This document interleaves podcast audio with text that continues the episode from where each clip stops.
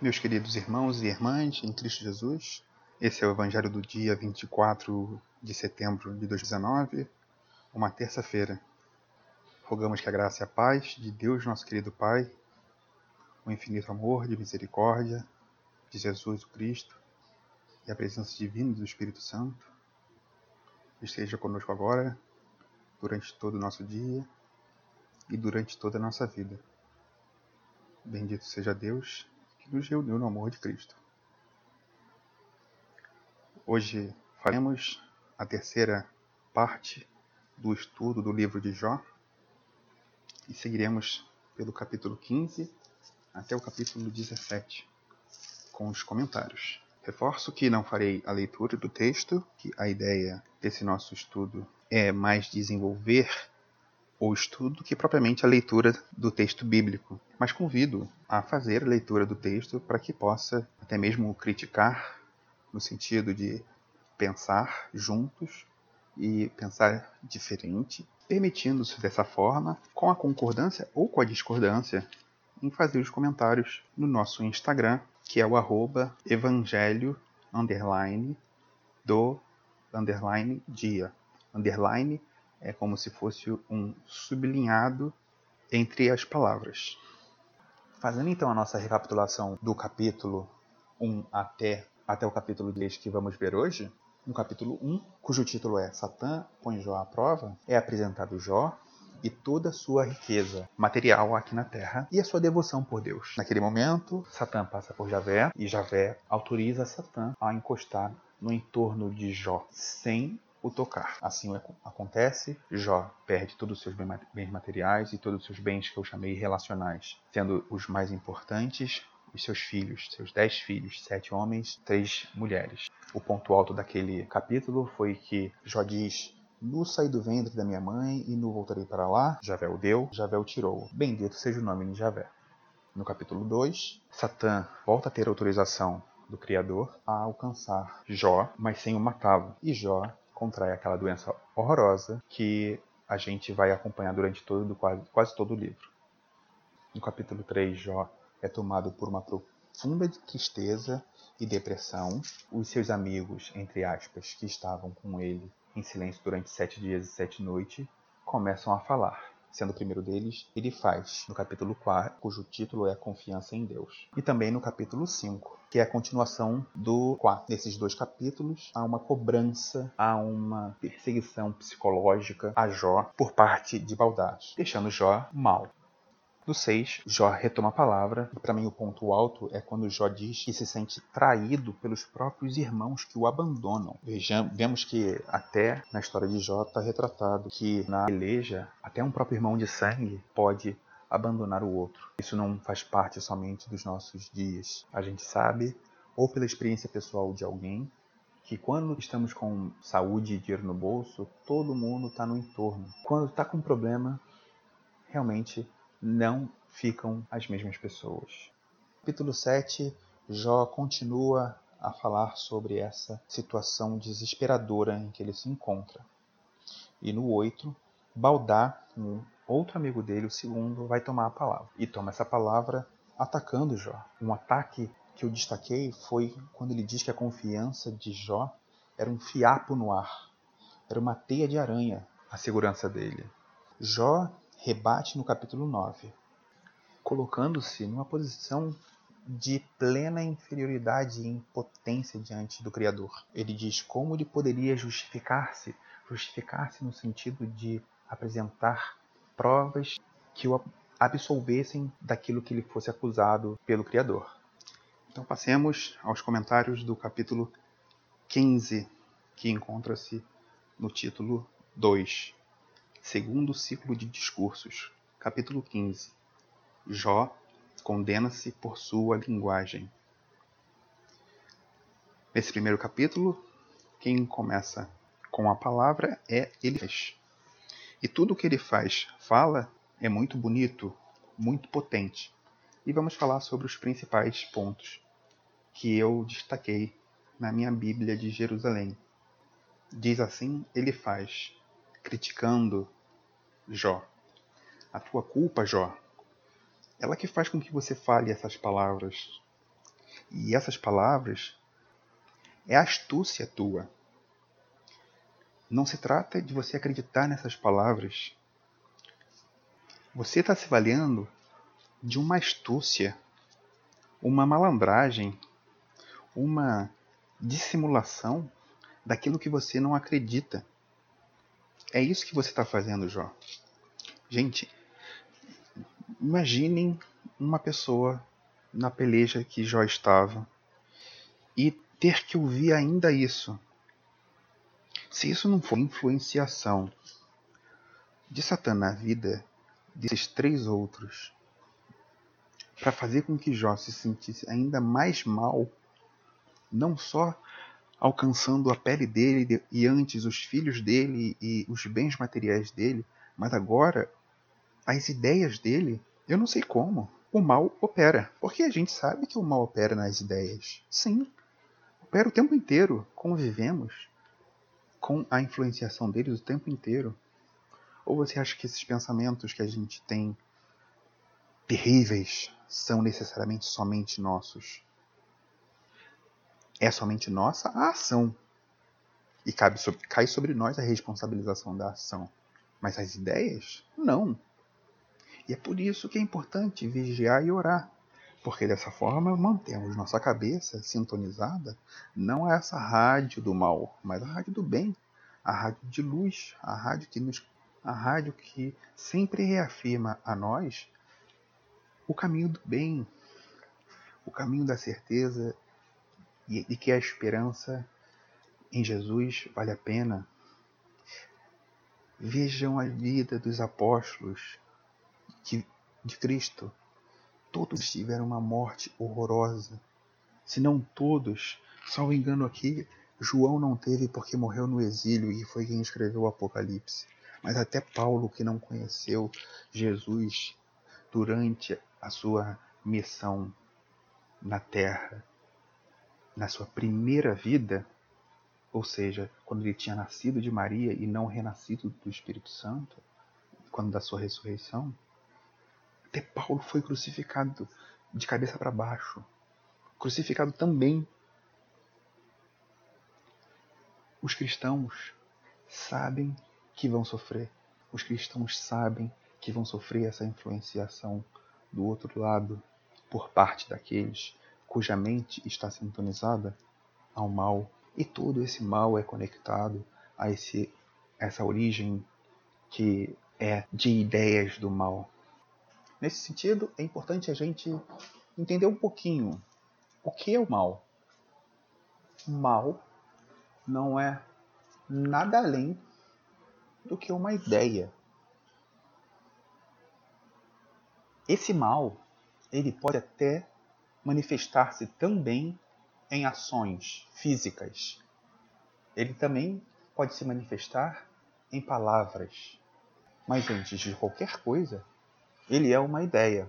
Definir uma ideia, o que seria uma ideia, a rigor, seria algo muito preciosista da nossa parte nesse estudo. Mas a gente pode dizer que uma ideia é um pensamento nem toda ideia é um pensamento, nem todo pensamento é uma ideia, mas a gente pode dizer que ideias são pensamentos. E esses pensamentos são, ora nossos, criados por nós, ora criados por espíritos. Há espíritos cuja evolução moral é altíssima, e há espíritos cuja evolução moral é baixíssima. Mas ainda poderíamos organizar classificar os espíritos quanto ao seu conhecimento. Há espíritos cujo conhecimento das leis de Deus, cujo conhecimento de como se dá essa dinâmica universal da existência, não a existência aqui no planeta Terra, mas essa existência universal que se submete certamente a uma ou um conjunto de leis que Deus criou e a Terra não poderia ser diferente. Temos tantas leis que o homem vem, desde que a ciência foi criada, com o início da filosofia até os dias atuais, é, se especializando cada vez mais nesses conhecimentos do que Deus é, estabeleceu na natureza. Então, há espíritos que conhecem essa lei, ou essas leis, como eu disse, de como rege o, o universo de uma forma geral. E há espíritos também que não conhecem. E podemos dizer que os seres humanos estão caminhando nesse conhecimento. Estão caminhando. Vamos falar agora. A gente entende um pouco sobre gravitação, entende dessa forma como colocar um satélite no espaço e deixar ele lá voando milhares de quilômetros da superfície da Terra e caindo ao mesmo tempo, porque todo satélite geoestacionário está, está caindo. Ou também a gente conhece as leis da termodinâmica, que faz com que a gente pegue metais completamente disformes, sem uso um propósito útil para a gente, e transforme-o numa máquina, numa peça, ou numa obra de arte. Também podemos falar sobre a química, a física, a biologia e por aí vai. Todas as ciências, e não só essas que eu falei, todas as ciências vão descobrindo que coisa é essa que Deus criou chamada existência. Então, tendo espíritos que têm muito conhecimento de como as coisas funcionam e que têm uma evolução moral muito baixa, podemos chamá-lo de demônio. Um demônio muito forte, porque a fortaleza dele está em a vontade de fazer o mal, e o mal, lembrando, é uma ideia que se expressa ou por palavras ou por ações, e saber como fazer com que essas ideias alcancem aquele alvo dele, aquele objeto dele. Jesus nos falou que vivemos rodeados de demônios, em outras palavras, rodeados de espíritos cujo conhecimento é grande, mas que a evolução moral é baixa. Por outro lado, também temos espíritos cujo conhecimento é muito alto, muito alto naquele nível último, sempre quase tocando no Pai Criador, e cuja evolução moral também está lá, quase tocando no Pai Criador, que é Jesus Cristo. Bom, fizemos todos esses comentários para poder circunstanciar, entendermos dentro da lógica espiritual as condições que Jó se encontrava. E nessa condição que estudamos agora, vemos três, entre aspas, amigos que fazem com que Jó seja submetido a qualquer coisa que não seja a extensão de uma mão de um amigo que pode ajudá-lo nesse momento de profunda angústia. No capítulo 16, cujo título é Da injustiça dos homens até a justiça de Deus, Jó uma palavra e comenta: Olha, eu fico ouvindo vocês, meus amigos, e eu conheço esse falatório. Eu já ouvi mil discursos semelhantes. Mas é tudo discurso vazio. E esses discursos não têm limite. Vocês falam, falam, falam, falam, falam e não estão dizendo nada. Vocês só falam não fazem. No meu caso, Jó falando, ele diz que falar ou não falar não faz a sua dor cessar. E convenhamos, Jó está certo, ele está num momento de muita, muita dificuldade. Passar por aquilo necessitaria de Jó uma força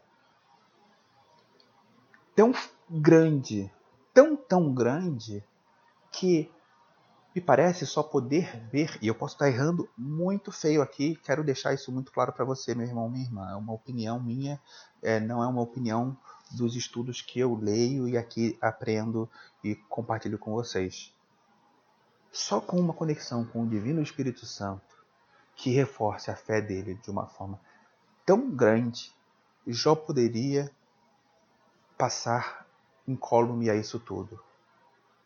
Eu falo isso porque Jesus Cristo passou por desafios muito piores, desafios espirituais e desafios carnais. Lembremos que o próprio demônio o tentou quando ele estava no momento de angústia, quando jejuava 40 dias e 40 noites no deserto e passou também por dificuldades físicas, por tentações físicas, por males físicos, quando consumou a sua própria entrega em holocausto aos nossos pecados ao Pai,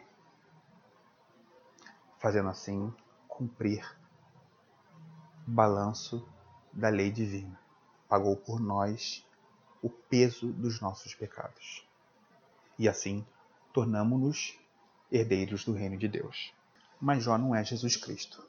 E diante dessa fustigação dos seus amigos, certamente ele está sendo atribulado, mais ainda.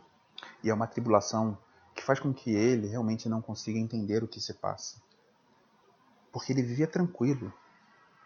E ele entende que ele foi esmagado. Os seus rins foram atravessados sem piedade e o seu fel foi derramado. E junto disso tudo, zombarias o acompanham, hostilidade pousam sobre os seus olhos. Fisicamente, as manifestações do seu corpo, ele descreve como olhos irritados, todos os membros como sombras. Os justos assombram-se a vê-lo. As pessoas que são ditas como justas naquela época aos olhos daqueles homens, refutam olhar para ele porque entende, entendem que ele está sendo digno do castigo divino, tendo aquela aparência refutável. Para poder entender um pouco mais de que condição de saúde física Jó tinha, eu fui pesquisar no Google. Não posso dizer que está com toda a acurácia, mas foi o que eu encontrei. Eu coloquei doença de Jó e apareceu a síndrome da hiperimunoglobulina, que é descrita assim. Dermatologicamente, a doença se manifesta com erupções cutâneas moderadas a graves, pruriginosas, que significa que coça, e, e eczematosa, que é um tipo de erupção na pele.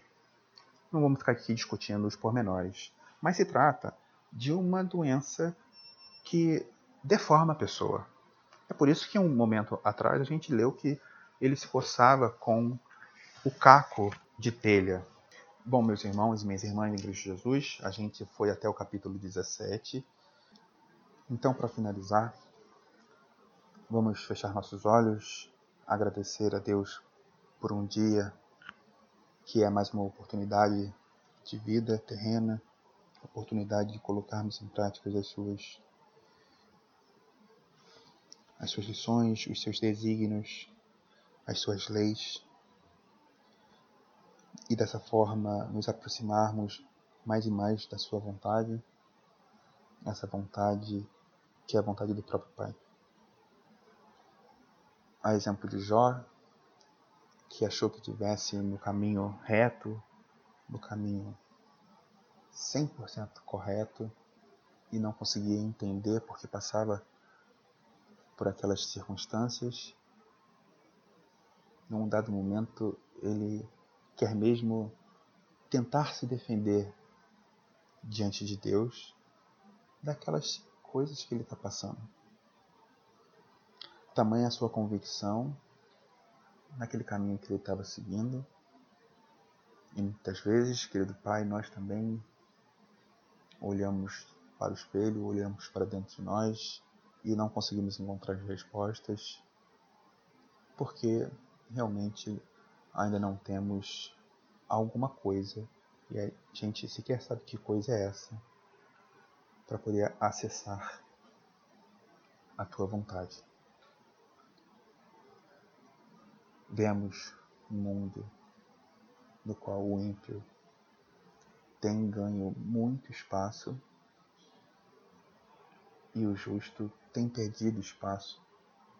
Os pobres têm sido cada vez, cada vez mais colocados à margem da sociedade. E se fosse somente uma margem de acessar um tênis de luxo, um tênis mediano, talvez pudéssemos fazer uma reflexão de que se trata de algo não essencial, mas ele está à margem do comer, do beber, do ter um teto, oferecer um prato de comida para um filho de três anos de idade, que vai dormir com a barriga doendo porque não tem comida. Realmente muito difícil de entender essas situações e entender outros conhecidos ladrões, ladrões condenados pela justiça, que estão livres, ou que estão na própria justiça, ou que estão sentados nas chefias do Poder Executivo, do Poder Legislativo, ou mesmo do Judiciário, ou de empresas, em todos os lugares, ímpios ganhando espaço. E milhões de pessoas que sequer têm a oportunidade de serem ímpias, passando dificuldades absurdas. Pai, é muito difícil para a gente entender isso. Mas é por isso mesmo, diante dessa nossa impotência, que a gente quer pedir sabedoria ao Senhor. Porque a gente sabe que nada é por acaso. Que nada acontece sem o seu conhecimento e a sua permissão.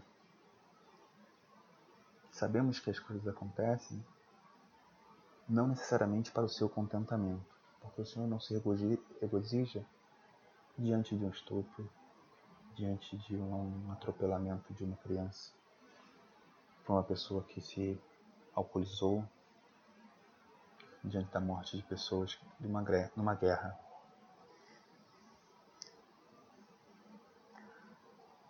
A gente quer pedir para o Senhor nos reforçar a fé de que a gente precisa continuar em frente, a gente quer te pedir que o Senhor possa, na medida que o Senhor entender que nós devamos, nos dar um entendimento daquilo que se passa na nossa vida.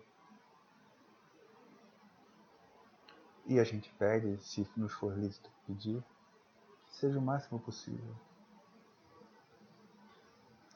A exemplo de Jó, querido Pai, nós também repousamos a nossa fé no Senhor. A gente repousa a nossa confiança no Senhor.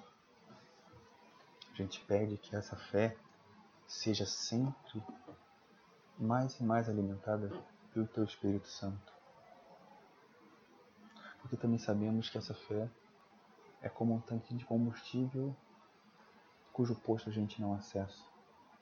É o Senhor quem tem ele e quem pode nos reabastecer. Nós estamos simplesmente no nosso carro, aguardando sermos abastecidos. E iremos tão longe quanto o Senhor nos permitir. Por favor, fique conosco, Pai. Fique conosco, porque Jó, um homem que se entendia muito íntegro e reto, e o Senhor mesmo também o achava, mas não perfeito, certamente, permitiu que aquele espírito super cheio de conhecimento, de um conhecimento enorme sobre as suas leis e sobre essa sua criação chamada ser humano, e que caminhou para o distanciamento da tua vontade, demonstrando quase o limite inferior, quase a mais baixa evolução moral, porque assim escolheu se distanciar da tua luz, alcançando a vida de Jó. Diretamente e indiretamente, porque ele influenciou certamente ele e seus as séculos influenciaram as ideias daqueles homens que estavam ali por perto de Jó, para que Jó tivesse a sua fé ainda mais desconstruída. Porque é assim que ele age. gente aprende com Jó. É assim que o príncipe das trevas, que foi vencido pelo teu filho Jesus Cristo, age, tentando nos influenciar as decisões, tentando fazer com que as nossas ideias sejam as ideias dele, agindo só rapidamente no escondido da nossa vida, porque agir no nível que não o acessamos visualmente, fazendo, trazendo pensamentos que fazem a não escolha do bem e a escolha do mal para as relações entre os teus filhos, nós. Que o Senhor Pai permita que teu filho, Jesus, abra uma brecha de luz sobre nós, ínfima que seja, porque só essa luz já faz com que todo e qualquer espírito que não esteja querendo o nosso desenvolvimento, como são os teus anjos, como são os espíritos evoluídos aos seus serviços, possam se aproximar de nós. De alguma forma, Pai, que a gente consiga ouvi-los, que a gente consiga receber essa luz de Jesus e transformar essa luz em escudo de proteção contra esses espíritos que não querem nossa evolução. Mas, Pai, por favor, não se esqueça deles. Eles também são seus filhos. Eles também são dignos da tua misericórdia. É que o mal, o Senhor sabe, inebria a pessoa. Ela fica cega. E sair desse estado é muito difícil. O mal age no nosso corpo como uma droga. Parece que é bom. Dá sensação de prazer. Mas ele cobra o seu preço, porque esse mal é o pecado. E o pecado, segundo a tua lei, precisa ser reparado. Se não com algo construtivo, com algo desconstrutivo no primeiro momento, ou seja, as dores por que passamos, os desafios, tentações, os males, ou através do amor, que nós voluntariamente buscamos. Pai, essas coisas a gente pede se agradece, não em nosso nome, porque reconhecemos nossa pequenez. Nos pedimos na grandeza do nome do teu Filho, nosso amigo Jesus Cristo. Louvado seja nosso Senhor Jesus Cristo, para sempre seja Deus louvado.